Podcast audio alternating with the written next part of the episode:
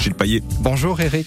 C'est l'heure de mon boulot. Mon coach et moi aujourd'hui, Gilles, comme chaque jeudi, on aborde un sujet juridique et aujourd'hui, vous allez nous parler d'une obligation parfois méconnue des employeurs, celle de former ses salariés. Dans quelle situation est-ce que l'employeur a, l'obligation alors de, les former? Alors oui, c'est vrai que c'est méconnu hein, cette obligation de, formation. On pense plutôt qu'un employeur qui forme ses salariés euh, bah, le fait uniquement en fonction de ses propres objectifs économiques et de ses besoins, mais ça va plus loin.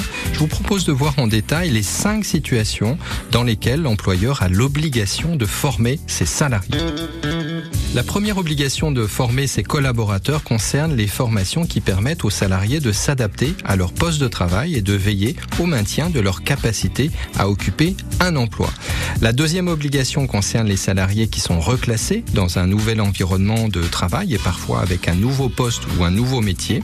La troisième obligation concerne les jeunes en contrat d'insertion ou en contrat d'alternance. Concernant cette obligation, ben, ça pourrait être une évidence, hein, sauf que dans la réalité, ben, certains employeurs utilisent les contrats en insertion ou en alternance comme une source de main-d'œuvre pas chère, sans forcément qu'il soit prévu de formation adaptée à leur développement.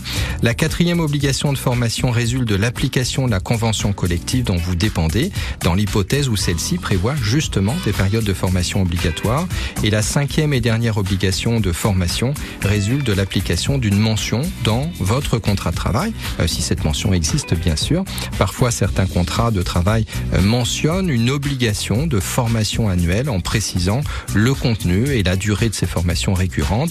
Il s'agit souvent d'obligations de mise à niveau de ses connaissances et de ses compétences avec l'idée bah, finalement de maintenir le niveau de compétences des salariés concernés par cette clause contractuelle.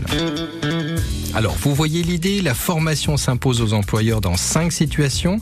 L'idée est à la fois de protéger les salariés, mais également de garantir aux employeurs, aux entreprises, d'avoir des collaborateurs les plus compétents possibles tout au long de leur carrière dans l'entreprise. C'est en quelque sorte un accord gagnant-gagnant. Merci Gilles Paillet, francebleu.fr pour retrouver vos rendez-vous quotidiens sur France Bleu.